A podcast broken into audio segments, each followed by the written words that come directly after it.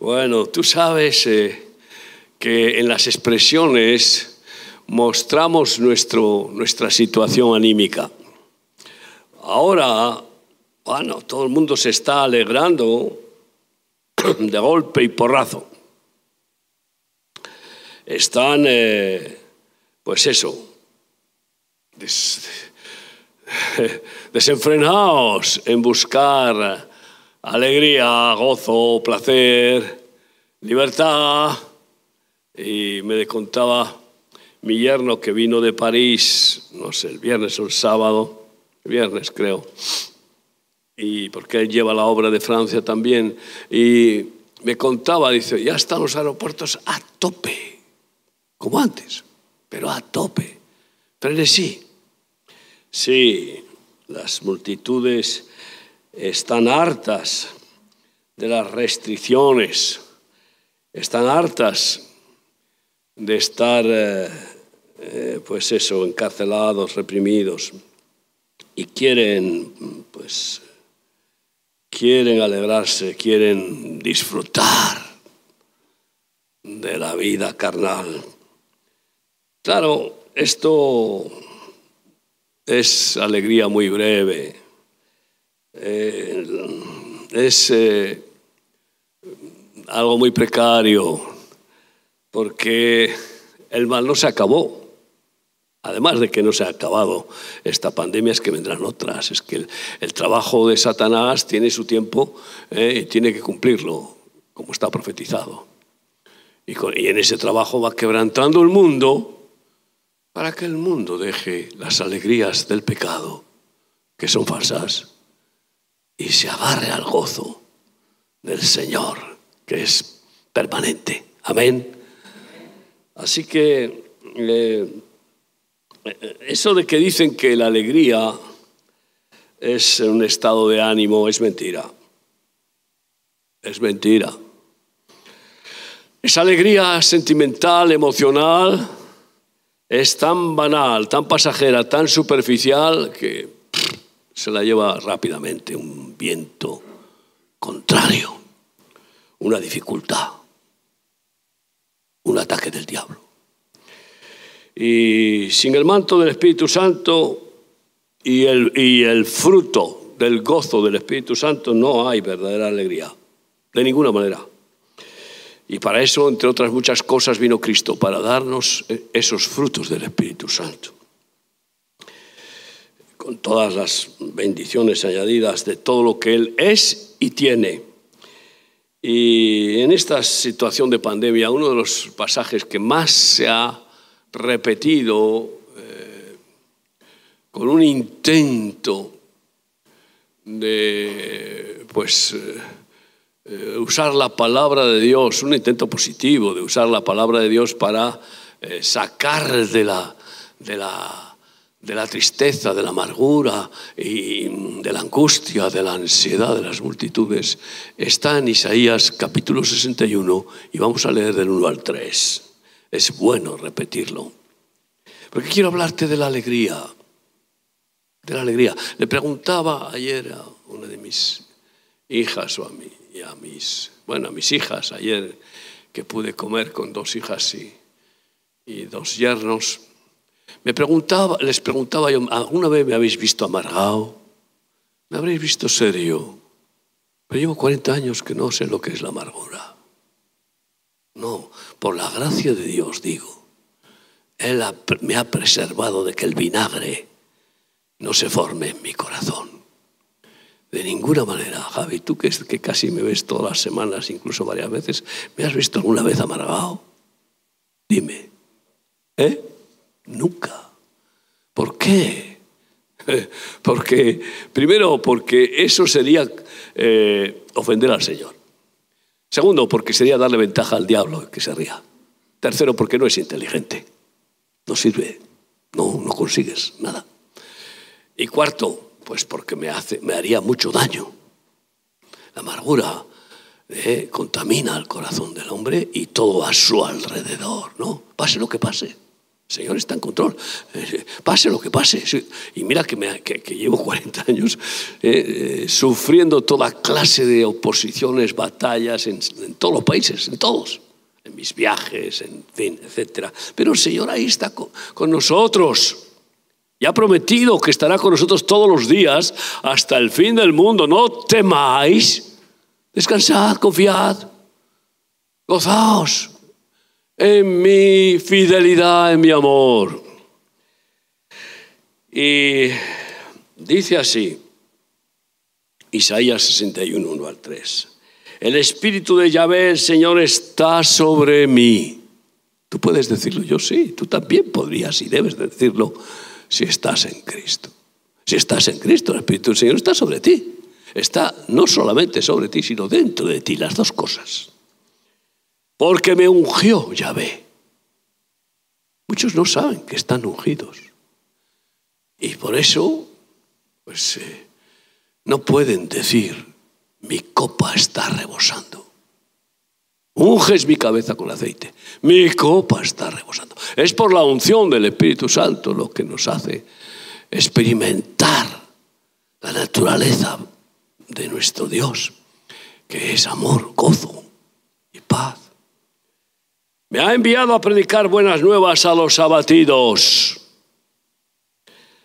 a vendar a los quebrantados de corazón, a publicar libertad a los cautivos y a los presos apertura de la cárcel, a proclamar el año de la buena voluntad de Yahvé y el día de venganza del Dios nuestro, a consolar a todos los enlutados. Muchos hay ahora que han perdido seres queridos, pues no hay consuelo. Ni psicólogos ni psiquiatras pueden dar consuelo, ni otros familiares. El consuelo verdadero lo da Cristo por medio del Espíritu Santo que se le llama el consolador. A ordenar, a dar orden, mandato, que a los afligidos de Sión se les dé gloria en lugar de ceniza, óleo de gozo en lugar de luto, manto de alegría en lugar del espíritu angustiado y serán llamados árboles de justicia, plantío de Yahvé, para gloria suya. Esta fue la primera predicación que hizo Jesucristo en su ministerio. Allá en Nazaret se puso de pie un Shabbat para iniciar su magisterio. Y correspondía en ese día, porque toda la Biblia se reparte, el Antiguo Testamento, en sinagogas se reparten porciones cada semana. Y, tocaba este pasaje, qué oportuno, ¿verdad? Justo, para que él dijera, el Espíritu del Señor está sobre mí. Todos los que habían dicho eso, los rabinos que habían dicho eso, muchos ni sabían lo que significaba realmente que el Espíritu del Señor estaba sobre ellos. Ni, ni, ni sabían del Espíritu Santo, porque además todos ellos, la mayoría, no, todos, creían en, un Dios unipersonal, solo Yahweh, ni Hijo ni Espíritu Santo, como hoy siguen creyendo. Por tanto, repetir letra, palabra, sin la experiencia, pues es lo que había eh, antes de Jesús. Y Jesús vino a traer el rema, la experiencia, la vivencia. Y por eso hablamos del nuevo pacto, que no es leer las leyes en una tabla de piedra o en un libro, sino tenerlas grabadas en el corazón por medio del Espíritu Santo y que Él haga que las cumplamos, porque es imposible para nosotros cumplirlas.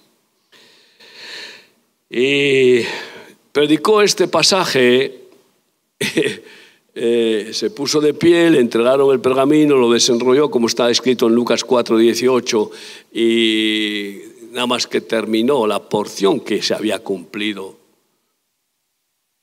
pues eh, enrolló el libro diciendo, esta palabra se ha cumplido hoy en medio de vosotros. Y sus palabras no pasan, esa palabra se cumple hoy aquí. Y el que aquí esté hoy enlutado, o esté abatido, o esté con tristeza y amargura, Si recibe esta palabra y acepta la administración de Cristo, pues Él lo cambia el luto por gozo, la tristeza por manto de alegría. Aleluya. Y ese es el, gran milagro, ¿verdad? Eh, una cosa es predicar, leer, escribir, oír, que experimentar ese gozo. ¿eh? Ese gozo inefable que produce el Espíritu Santo. Claro, muchos tienen un poquito de gozo, porque hay medidas para todo de Dios. Pero Dios quiere la llenura. Muchos tienen un poco de aceite en la vasija, pero Dios quiere la llenura. La llenura. Muchos dejan que se desgaste el aceite y va bajando el nivel, pero Dios quiere la llenura. Estad llenos del Espíritu Santo, ¿no? Y hemos tenido experiencias gloriosas, ¿verdad? Hace poco tuvimos eh, la fiesta, el día 16 de mayo, la fiesta de Sabot, Pentecostés, y eh, hubo bastantes personas. Para mí fue maravilloso ver a, mi nieta, a mi sobrina, eh, llenas del Espíritu Santo en una santa borrachera. Y ahora dije, qué borrachas estáis, porque estaban, pero vamos, lloraban y reían a la vez del frenesí que Dios da cuando te llena del Espíritu Santo.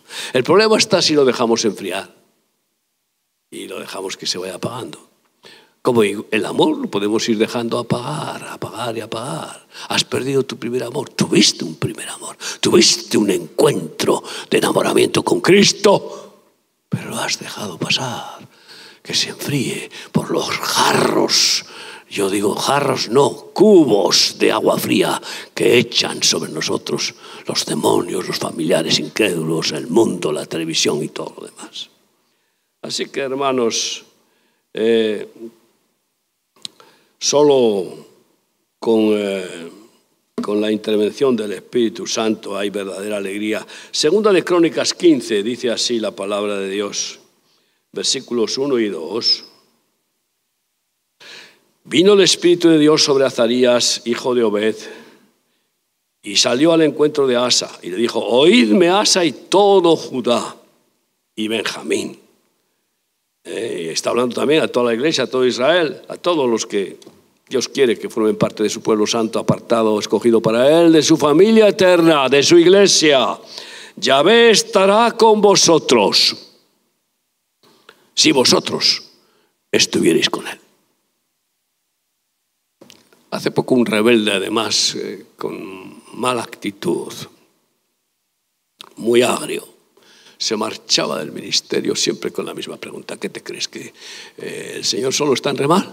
Digo, no, está en todas partes, pero Él está conmigo en el lugar donde Él quiere que yo esté. Y así contigo. Tú no puedes decir, como el Señor está en todas partes, pues yo me voy ahora al pub, a la, ¿eh? discoteca, o me voy al bar, o me voy ahora a buscar lo mío, a ser un avaro, un egoísta, y dejo el ministerio. No va a estar contigo. No, no, no, no, porque no cuentas con Él. Él está con aquellos que están dispuestos a obedecerle, a hacer su voluntad, con los pies en la roca siempre oyendo sus palabras y dispuestos a obedecerle, porque le aman, porque le amamos. Así que no vayamos a pensar que Dios es tan Papá Noel, tan bonazo, tan bueno, que, que aunque nosotros seamos rebeldes contra Él, Él sigue ahí bendiciendo y dando a la cancha de ninguna manera estará con vosotros si vosotros estuvierais con él. Y si le buscareis, será hallado de vosotros, mas si le dejareis, él también os dejará. Muchos días ha estado Israel sin verdadero Dios y sin sacerdote que enseñara y sin ley. Y ahora están pues sin templo, muchos. Pero cuando en su tribulación se convirtieron a Yahvé, Dios de Israel, y le buscaron, él fue hallado de ellos.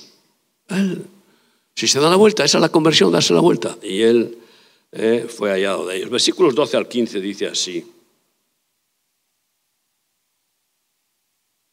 Entonces prometieron solemnemente, después de toda la disertación, Prometieron solemnemente que buscarían a Yahvé, el Dios de sus padres, y de todo su corazón y de toda su alma, que es el primer mandamiento y que resume toda la Biblia, amar al Señor tu Dios con todo tu corazón y toda tu alma.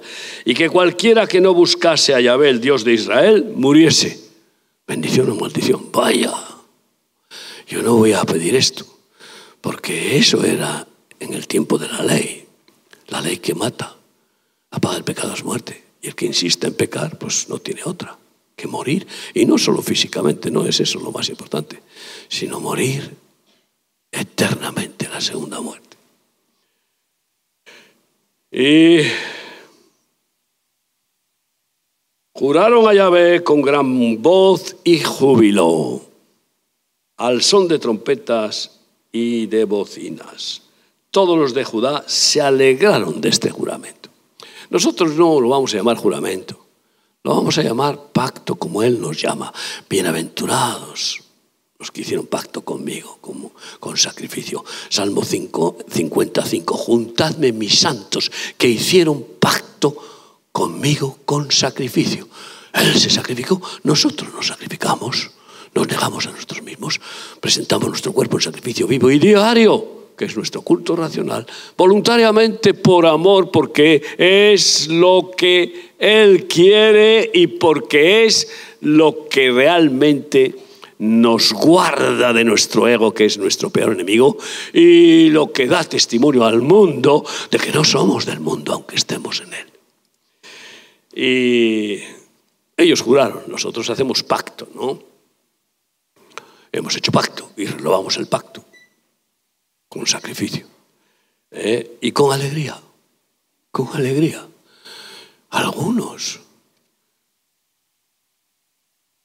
llegan a un punto de no tener gozo que hasta ir al culto les parece un aburrimiento, un trámite, algo que hay que, bueno, cumplir.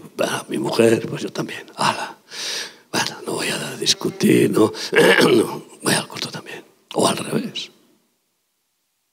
¿Dónde está esa alegría de encontrar al Maestro enseñándonos sus verdades? Porque es que esa es la actitud correcta del que quiere aprender más y más de Jesús. Venir al culto con alegría, con gozo, sabiendo que que el Señor está ahí para hablarme, para, para bendecirme, edificarme, para corregirme. Así que, eh, queridos hermanos, con alegría, jurar, con alegría renovamos nuestro pacto con el Señor. Amén. Amén. ¿Lo estás dispuesto? Me gusta el cántico de alegría de Ana. Sabes, tuvimos un retiro de, de mujeres, Esther, hace años, no me acuerdo bien cuándo, eh, en que todo era la enseñanza de los cánticos espirituales, el cántico de María, el cántico de Ana, eh, de Débora y todos cánticos de mujeres eh, bíblicas que, que, son gloriosos, ¿no?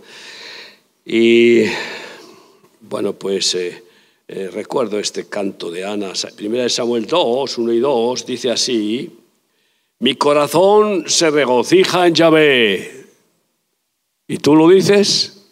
Mi corazón se regocija en Yahvé, en Dios Padre, Hijo y Espíritu Santo. Mi poder se exalta en Yahvé. El poder que se exalta en mi vida, poder de Dios se exalta en Él.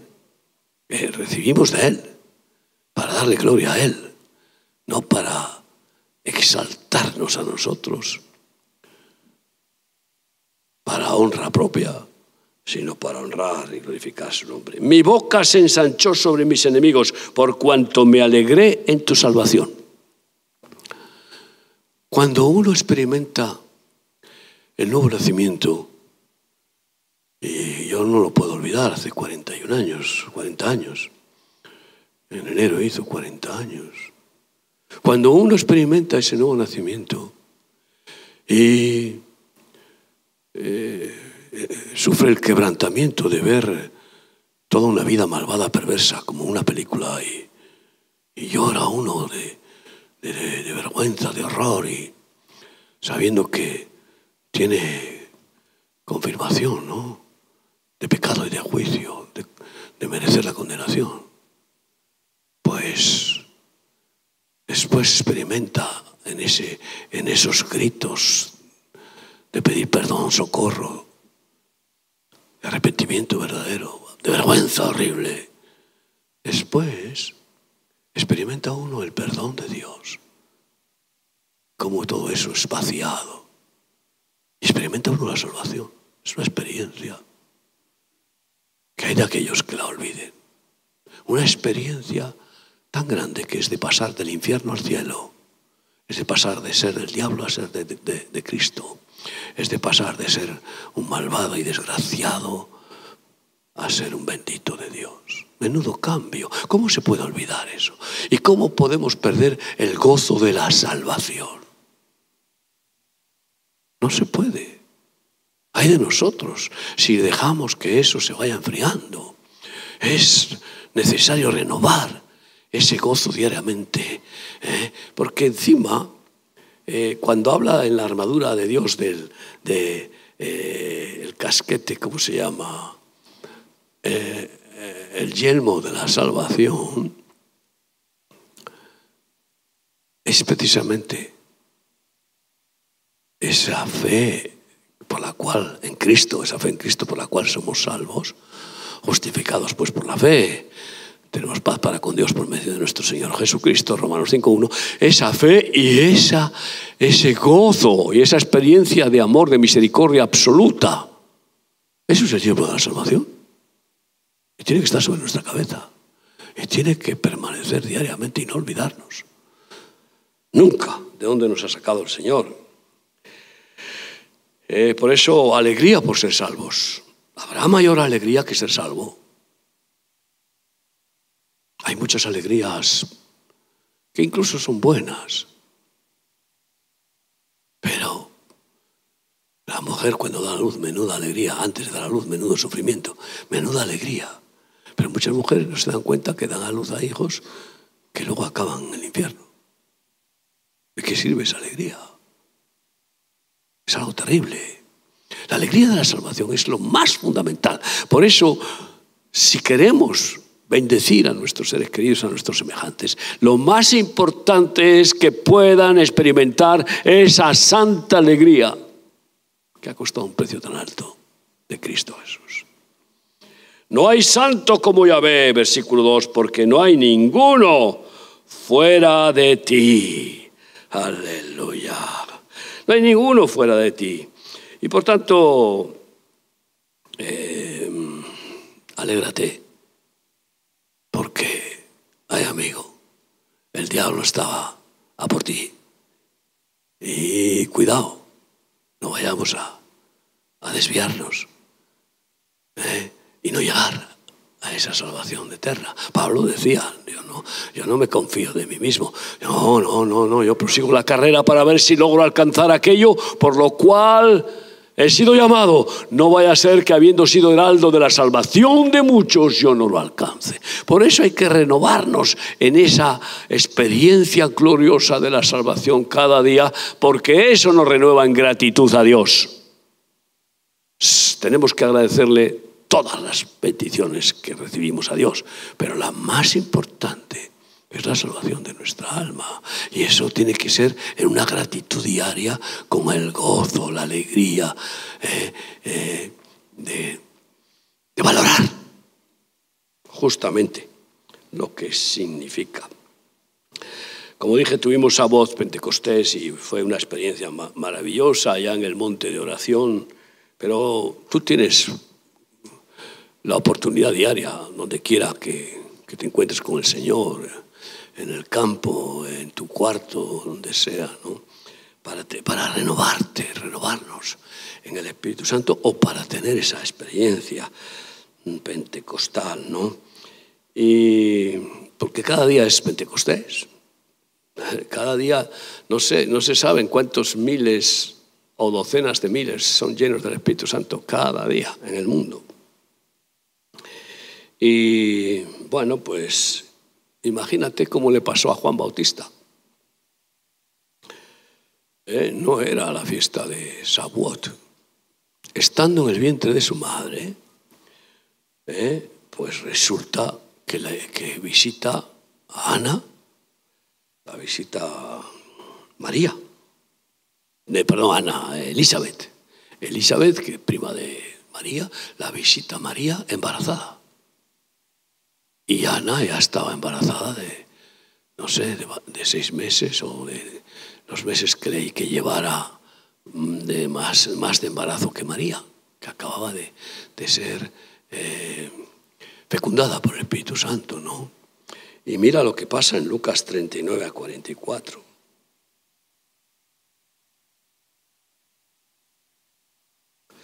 Lucas 30, Lucas 1, 1, perdón, Lucas 1, 39 a 44. En aquellos días, levantándose María, fue deprisa a la montaña, a una ciudad de Judá, y entró en casa de Zacarías y saludó a Elizabeth, su mujer. Y aconteció que cuando oyó Elizabeth la salutación de María, pues ¿qué salutación sería? Shalom. Shabbat Shalom si era sábado, o el Señor, la paz del Señor. En el momento que oyó Elizabeth la salutación de María, la criatura, Juan Bautista, saltó en su vientre. Pegó ahí un salto dentro del vientre. Y Elizabeth fue llena del Espíritu Santo y exclamó a gran voz, y dijo, bendita tú entre las mujeres y bendito el fruto de tu vientre. ¿Por qué se me concede esto a mí, que la madre de mi Señor venga a mí?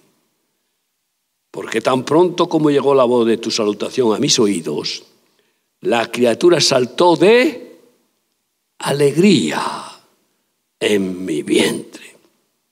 De alegría. Bueno, las mujeres que han tenido embarazos pues saben que de vez en cuando los niños pegan unos las patadas, eh, eh, a lo mejor se dan la vuelta, están incómodos, eh, han oído ruidos extraños, peor aún se han oído a su madre y a su padre pelearse y gritarse qué sé yo qué, y se revuelven, reaccionan. Otras veces es simple proceso del embarazo, pero en cualquier caso, Aquí es que saltó de alegría Juan Bautista en el vientre de su madre. ¿eh? Y, por eso ya quedó marcado para cumplir un ministerio, pues imagínate, ¿eh? precursor de Jesús. Y alabado por Jesús porque ningún otro hombre se le podía comparar. Del nuevo pacto está hablando. En cualquier caso, saltar de alegría. Yo recuerdo, yo no sé, que en nuestros cultos se saltaba mucho más. Y además como niños, un saltito y tal, y agacharse y no sé qué, no sé cuál, pero como algo simpático, porque ¿quiénes son más alegres? Nosotros o los niños. Yo que tengo muchos niños, ahí en mi casa, estoy... Tengo una multitud de niños allí conmigo. Es que es una pasada. Hay algunos niños que no les ves ni un día, salvo cuando tienen algún berrinche, a lo mejor tal, pero normalmente están siempre alegres. Y sobre todo los primeros años de su vida. Entonces, como tenemos que volvernos, como niños, una de las cosas es recuperar esa, esa bueno, eh, alegría sana naíz, inocente, limpia que tiene el niño. Y más aún, si tenemos el bautismo del Espíritu Santo, porque la palabra de Dios dice, está siempre gozoso gozosos. Aleluya. Gloria a Dios. Así como cuando cantamos al Señor, a veces damos saltos. Eh, cuidado, que se puede ir apagando eso y estatuas ahí. La música alegre, la música eh, que invita a expresar alegría, a expresar gratitud eh, y hacernos partícipes y nosotros ahí como convidados de piedra. Hermanos, mira, Salmo 66, 1 y 2. ¿Por qué estamos alegres? Tenemos muchos motivos, porque podemos alabarle. Y esa experiencia de alabarle en espíritu y en verdad, de adorarle en espíritu y en verdad, es una experiencia de participación del gozo del Espíritu Santo y de la gloria de Dios, es su santidad, en una relación de amor. Dice así Salmos 66, 1 y 2. Aclamad a Dios con, con alegría. Yo que observo muchas veces, porque eh, como no, no quiero cantar porque desafino un montón ¿eh? y luego además me agota mucho y, entonces eh, bastante tengo con el agotamiento de predicar varias veces, etc. Eh, bueno, son pocas veces las que canto, aunque cierro mis ojos muchas veces para adorar y levantar las manos, pero observo. Digo, madre mía, este canta, canta como un bacalao frito. Está ahí. ¿Qué madre mía? Es como, como si pones a una, una máquina a cantar. Cuidado, cuidado. ¿Qué sucede si no cantamos con alegría? Pues que no estamos, no estamos honrando a Dios y no estamos disfrutando encima, que es lo más eh, insensato también, porque Quiere Dios que disfrutemos en comunión con Él por medio de la alabanza, de la oración y de la adoración, etc. Que disfrutemos, que nos gocemos. Aclamad a Dios con alegría toda la tierra, cantad la gloria de su nombre, poned gloria en su alabanza. ¿Qué gloria puede tener una alabanza sin alegría? Ninguna. Ay, la gloria de Dios que nos da para que seamos uno, según Juan 17, eh, va completamente empapada de alegría. Eh, no puede ir con ningún atisbo de tristeza, de melancolía o de amargura. Decid a Dios cuán asombrosas son tus obras. Por la grandeza de tu poder se someterán a ti tus enemigos. Toda la tierra te adorará y cantar a ti, cantarán a tu nombre, cantad la gloria de su nombre, aclamadle con alegría. Aclamad es más que cantar, implica clamor. La alabanza con clamor es en lo máximo de potencia de nuestra voz, alzando la voz con, con, con fuego, con ímpetu, ¿no? Y por eso, qué, qué oportunidad y qué hermoso que nos permita alabarle. Yo veo algunas personas que tienen tapones en su, en su cuerpo en su alma y se mantienen con las bocas cerradas. Igual que cuando oro por algunos para que reciban el bautismo del Espíritu Santo, veo que tienen tapones. Tienen tapones. Tienen un tapón en la boca, como esos de algunas botellas, que quiere sacar el corcho y no hay manera. No hay manera de sacar el corcho. ¿Eh? Y eh, al final se rompe el corcho y no sacas el líquido. Entonces, cuidado. El Señor quiere quitar todo tapón para que seamos libres en esa libertad, sin prejuicios, sin complejos, sin razonamientos carnales ni sentimentalismos. Por tanto, es un privilegio poder alabar y adorar a nuestro Dios. Y eso nos produce gran alegría. Dice Salmo 98, 4.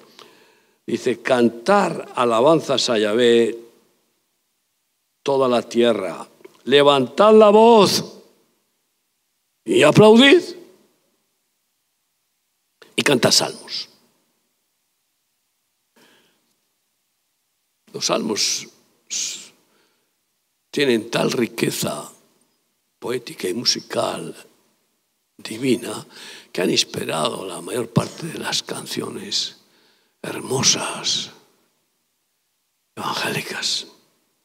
Y por eso yo aconsejo a los que quieren seguir inspirándose eh, en, la, en la genialidad y en el amor, en la gloria y el gozo de Dios para escribir eh, alabanzas, pues que, que oren y que busquen en los salmos porque son fuente inagotable de, de alabanzas. Pero aplaudid. Vamos a ver.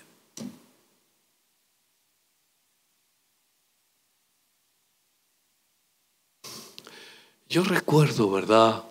Los que estuvisteis en algunos congresos, cómo en alguna oportunidad surgió de repente ante la presencia de la Shekinah, de la gloria de Dios, del, Espíritu Santo invadiendo todo el estadio, unos aplausos que reventaron en que toda la multitud aplaudiéramos y que no paráramos gritando, Cristo, Cristo. ¿Te acuerdas de eso? Pues claro. Y, aquello no era prefabricado, aquello era impresionante, ¿eh? Eh, impactante, emocionante, que casi no queríamos parar. Se nos, ya se nos dañaban las palmas de dar palmadas y gritar, Cristo. Ay, amigo que no se apague el fuego del amor, porque si se apaga el fuego del amor, no habrá gozo. Se pierde también el gozo y la alegría y viene la tibieza y la insipidez. ¿eh? Y pues igual hasta la indiferencia más fea que podamos imaginar. Hermanos, sí. Alegría por servir a Cristo. Para mí, tantas alegrías me da Dios que después de la salvación, la alegría más grande después de ser salvo es ser siervo de Dios. Es estar toda mi vida sirviéndole. Hasta el final. Yo, no yo pido, Dios mío, hasta el final. Con las botas puestas, llévame ¿eh? Eh, en el al pie del cañón. ¿eh? Y esa es una alegría inefable y es además el cumplimiento de lo que dice Salmo 100, 1 y 2.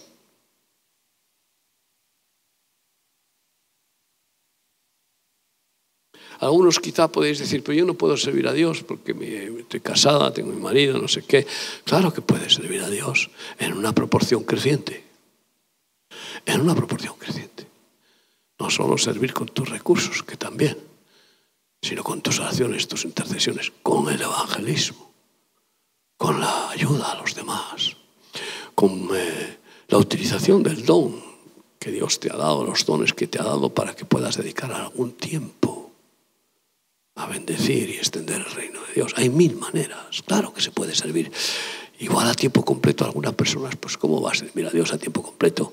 Pues mi suegra con 94 años, que ya hay que sujetarla para caminar, pues, también puede, porque mientras respire puede estar alabando a Dios y orando, que es lo que estoy queriéndole eh, guiar. Y mi con él también, conmigo, ¿no? Entonces, eh, pero claro que podemos servir a Dios de mil maneras y de forma creciente. Y dice Salmo 100, 1 y 2. Cantad alegres a Dios, habitantes de toda la tierra. Fíjate si lo, repite. Servid a Yahvé con, con alegría. Venid ante su presencia con regocijo, siempre regocijo, alegría, gozo. Es muy mal testimonio como seguidores de Jesucristo, que nos vean la cara larga, que nos vean, pues eso, malos gestos, acritud, tristeza, melancolía, no es de recibo y no hay justificación, aunque estemos pasando una prueba difícil, porque Dios no nos dijo que no tendríamos pruebas. Nos prueba para qué? Para ver si sigue la gratitud en nuestro corazón, para ver si sigue ahí latiendo su corazón en amor, pase lo que pase. Y para ver si seguimos confiando en Él, que nos saca de todas las pruebas. Y si no nos saca y nos lleva con Él, pues mira, no le sacó a Esteban de ser apedreado y murió, pero murió apedrado con gozo, con alegría. Amén. Aleluya, Él es bueno. Él es bueno. Y para siempre es su misericordia. Aleluya. Sí, alegría por, por eh, rebosar yo creo que rebosar en compasión, de compasión generosa por el Espíritu Santo que nos da esa compasión al huérfano, a la viuda, a los pobres, a los necesitados, ¿no? Y disfrutar grandemente con dar y dar, dar y dar. O sea, cada vez que damos, aunque nos cueste un sacrificio, una renuncia, que siempre lo es, Muchas veces no, dar lo que vas a tirar, pues ya ves tú. Pero bueno, aún eso nosotros lo recogemos muchas veces, ¿verdad? Pero eh, cuando damos, renunciando, porque hay alguien que nos necesita más que nosotros, es un gozo, un privilegio y un gozo poder hacerlo. Es una alegría del Espíritu Santo, porque es ser manos de Cristo. ¿Cómo podemos ser manos de Cristo de esa forma? No solo dándonos la mano, abrazándonos, sino compartiendo lo que Dios nos da. ¿no? Segunda de Corintios 9, del 7 al 9, dice así.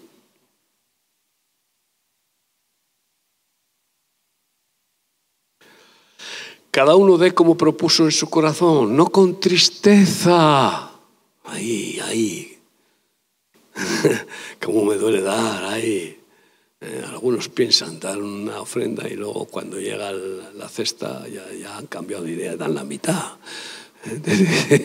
Digo, qué, qué lucha, qué lucha, ¿no? No con tristeza ni por necesidad. ¿Cómo se puede dar por necesidad? Ay, amigo, para que nos den. Algunos dan para recibir a cambio porque tienen necesidad, entonces dan. Es increíble. Y algunos son engañados por esas falsas teologías. Dad y recibiréis. Y de entonces, da, da, que Dios te va a dar el ciento por uno. Y entonces caen en la trampa de dar por necesidad. Y no por amor. Es totalmente diferente dar por egoísmo que dar por amor. Que, que no quiere recibir nada a cambio. No busca lo suyo, ¿no?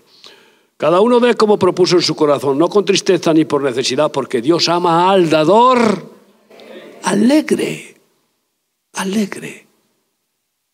Si no damos con alegría, mejor no dar. Fíjate, mejor no dar. Y esto lo he enseñado a muchos que sufren cada vez que tienen que dar el diezmo. Digo, así, ¿Ah, pues no lo es. Pero tú verás ¿Qué haces con esa, esa tacañería y con ese egoísmo eh? y con esa tristeza? Puedes acabar siendo un saco de vinagre, porque no hay más maravilloso que dar, porque es la expresión del amor. Amar es dar, amar es dar. El, marido, yo en estas bodas no he tenido, no, solo intervine en una, las otras pues eh, eran hijos, hijas de pastores, todos. Y bueno, bien. Pero yo digo, ¿estás dispuesto a dar la vida por esta mujer, dejarte matar por ella para salvarla? ¿Y, los recursos? ¿Qué vas a hacer? ¿Una declaración de separación de bienes? Hay muchos matrimonios. No, todo lo mío es tuyo y lo tuyo mío. Pues así es también con Cristo. El amor es dar. Hay que dar con alegría, no con tristeza, ¿no? Y poderoso es Dios para hacer que abunde en vosotros toda gracia, a fin de que teniendo siempre en todas las cosas todo lo suficiente, abundéis para toda buena obra. ¿Cuál es la buena obra? La de dar y dar. El justo da y no detiene su mano de dar. Como está escrito, repartió, dio a los pobres, su justicia permanece para siempre. Amén. Estoy contento porque el Espíritu Santo me lleva a ser agradecido. Agradecido con, vosotros, sé que muchos estáis hablando por mí, por los emails que recibo, los WhatsApps de, intercesión, de apoyo, etc. Agradecido por las, las eh, ofrendas que llegan eh, y que me, me, explica cada día Javi Yepes para los distintos ministerios agradecido, pero es que solo faltaba. Es algo que tiene que salir sin reflexión, sin pensar, espontáneo. La gratitud tiene que ser como el amor, espontánea. Y agradecido especialmente a Dios, claro, a mi esposa, a mis hijos, los pastores, a mis hermanos queridos, ¿no? Dice el Salmo 126.3, grandes cosas ha hecho Yahvé con nosotros, estaremos alegres. Ha hecho grandes cosas, estaremos alegres por gratitud. Y alegres porque nos ha bendecido con esos milagros, prodigios, sanidades, con esa provisión sobrenatural impresionante, ¿no? Estamos llenando contenedores que no, no damos abasto de la provisión que nos llega para misiones. Gracias, Señor. Di, Señor, gracias. Dilo de todo corazón. Gracias, gracias, Jesús. Y yo me gustaría vivir proclamando diariamente el versículo de Cantares 7:10. Cantar los cantares para mí es el cantar del romance de Cristo con su iglesia yo soy de mi amado y conmigo tiene su contentamiento. ¡Wow! Él se alegra conmigo, contigo. Él está contento con nosotros. ¿Eh? Tiene contentamiento en nosotros. Ni siquiera tiene tanto contentamiento de ninguna manera en, en el universo. Fíjate si es impresionante su obra. No, no, no, no. Es más, todo esto desaparecerá lo quitará. Pero con quien tiene contentamiento Dios es primero con el Hijo, con el Espíritu Santo y, ellos con el Padre, como tres personas en un solo Dios. Un contentamiento total, en un amor perfecto. Pero luego con nosotros, con su familia. ¿Quién? ¿En quién tienes más contentamiento? En tu vida, en tu familia en tu familia. Y Dios permite eso sin que eso suponga a que nuestro contentamiento familiar nos lleve a ser débiles y a ceder carnalidades, eh, callar, otorgar y no tener vara y no, no corregir. No, de ninguna manera. Pero es nuestro contentamiento. Qué hermoso poder contentarse en los hijos y yo ahora en los nietos. ¿eh? Pues imagínate. Y somos contentamiento de Jesús. Y Él es nuestro contentamiento. Estamos contentos con Él. Podemos decir, aunque me faltara todo, si tú no me faltas, estoy contento. estoy contento. Porque con Él estamos completos. Y cubre todo. Y ahí es lo que le dice a, a, Pablo que quiere que el Señor le sane tres veces ora. No, no, no, no. Claro que este, sería una alegría librarse de ese aguijón terrible, ¿no? Del diablo y de esa enfermedad. No, no, no, bástate mi gracia. Mi gracia es más que suficiente para que estés contento. No necesitas librarte y estar más cómodo o estar con menos sufrimientos. No, porque ese sufrimiento era necesario para que Pablo aprendiera cada día más humildad. Era muy soberbio. Rechazó a Bernabé y luego tuvo que recibirlo. Eh, y porque se equivocó, claro. Y eso por, por ser muy estricto y duro en su, bueno, en su autoridad eh, casi legalista. Hermanos, yo soy de mi amado y conmigo tiene su contentamiento. Grábatelo y dilo, dilo hoy cuando puedas. Si en nuestras bodas y algunos que están aquí estuvieron en la boda, ¿verdad?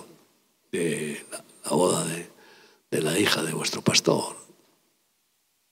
Si en nuestras bodas se desborda alegría, es verdad, en todas. Eh, vino una, la mujer de, un, de uno de la familia de Cristina eh, y, esa dijo, me lo dijo a mí. La boda más alegre y hermosa que, en la que he estado en mi vida. Era una mujer de, no sé, de 45, 50 años. ¿Eh? ¿Eh? Todas son hermosas. Imagínate. Hemos tenido tres. Este mes pasado en, aquí en Madrid. Yo no sé cuántas por todo el mundo y que ya sabéis, pues los que no sabéis, el día 3 de julio, si Dios quiere, se casa otra nieta mía. Tengo una casada y se casa la hija de Dani. Me gustaría invitaros a todos, pero bueno, pues como comprendéis, la situación no es para eso. Aunque igual alguna persona en particular tiene algún anhelo de ir, pero y puede ir, pero en cualquier caso es hermoso el casamiento en Cristo. Es una fiesta preciosa, ¿no? Pues cuánto más nos alegrará el ser parte de la novia de Jesús. Y algún día casarnos con Él. Fíjate, mi nieta Annie lleva lo menos cinco años de noviazgo con un chico, hijo de pastor. Los primeros tres años han sido un distanciamiento, vamos, feroz y a prueba, sin confirmación. Sin confirmación, es decir, que vamos a ver, vamos a ver, vamos a observar con, vamos, con lupa, ¿eh? Eh, telescopio, para ver también, velar y orar, se han portado impecable. Después ha habido lo que se llama la confirmación y pues han empezado el noviazgo hace dos años, pico, dos años. Y ahora por fin se van a casar. Tienen, claro, lógicamente, sobre todo cuando se acerca la fecha, menuda, menuda alegría y menuda eh, pues expectativa, ¿no? Pues se acerca la fecha de nuestra boda con Jesús. Quiero que lo sepas. Se acerca, se acerca. Viene, Él viene pronto y viene eh, como se fue en una nube, no baja la tierra, llama a los que han muerto con fe en Cristo y los resucita, la primera resurrección. Y inmediatamente después, a los que estén vivos o estemos, la parusía, el arrebatamiento y en un abrir y cerrar de ojos nuestros cuerpos, si estamos aquí, serán transformados en cuerpos gloriosos y llevados a la nube con Él para que junto los resucitados juntos, los resucitados y los arrebatados, celebremos nuestras bodas en el cielo. Y por eso, bueno, nuestra alma se alegra fundamentalmente en Cristo. En Cristo y termino con Isaías 61, que es con el que empezamos. Pero el versículo 10, el versículo 10, Isaías 61 versículo 10. En gran manera, en gran manera, es decir, eh, muy, muy grandemente, muy fuertemente, me gozaré en Yahvé, mi alma se alegrará en mi Dios, porque me vistió con vestiduras de salvación. Sabes que con esas vestiduras de salvación ya tenemos el vestido de novia, los salvos me rodeó de manto de justicia. También forma parte de la vestidura de novia. Como a novio me atavió y como a novia adornada con sus joyas, sus frutos. Esas son las joyas. Sabes que el pectoral, el sumo sacerdote tenía eh, piedras preciosas, ¿no? Doce piedras preciosas. Y eran diamantes, rubíes, esmeraldas, etcétera, topacios. Y todas ellas simbolizan los frutos del Espíritu Santo. Y al peto, en su conjunto, se le llama peto de justicia. Es lo que tiene que ir delante de nosotros para que puedan ver que somos justos porque hemos sido justificados. Por Jesucristo nos ha hecho justos y Él hace sus obras justas a través de nosotros. Entonces, eh, en la carrera de la salvación pasa como en los maratones o en cualquier carrera eh,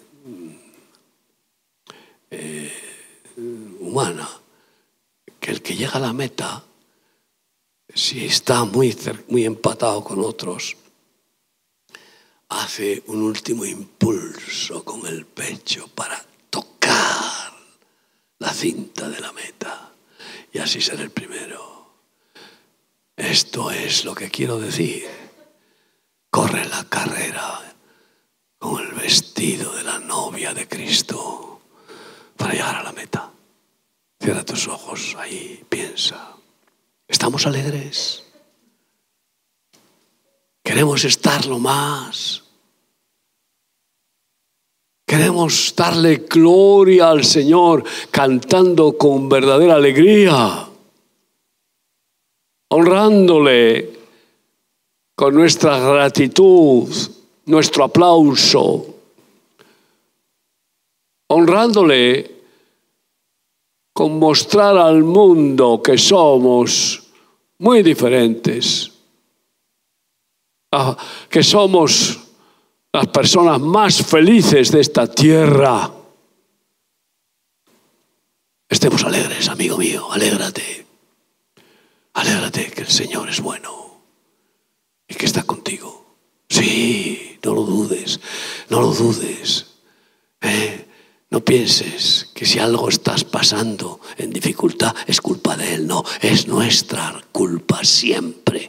Hemos sido a lo mejor egoístas, hemos sido eh, pues eh, irresponsables, no hemos orado, no hemos alabado a Dios, no hemos sido agradecidos. Cualquiera de nuestras faltas son las que acarrean los problemas que tenemos. Él no es culpable, no hay culpa en Él. Es perfecto, puro, santo. Y Él quiere nuestro bien. Así que dile que cambie tu lamento en baile. Dile que quite tu luto por, lo ponga, y lo cambie por gozo y, y tu tristeza sea echada fuera. Y en su lugar tengas manto de alegría y de justicia. Ponte de pie ahí para decirle, Señor, alegra mi corazón, alegra mi corazón porque tu amor es mejor que el vino, mejor que nada. En ti me alegraré cada día. Bendito sea tu nombre. Aumenta en la dimensión de tu gozo en nuestro corazón, Padre, que podamos también nosotros agradarte y mostrarte nuestro contentamiento en ese romance maravilloso que tú has establecido con nosotros.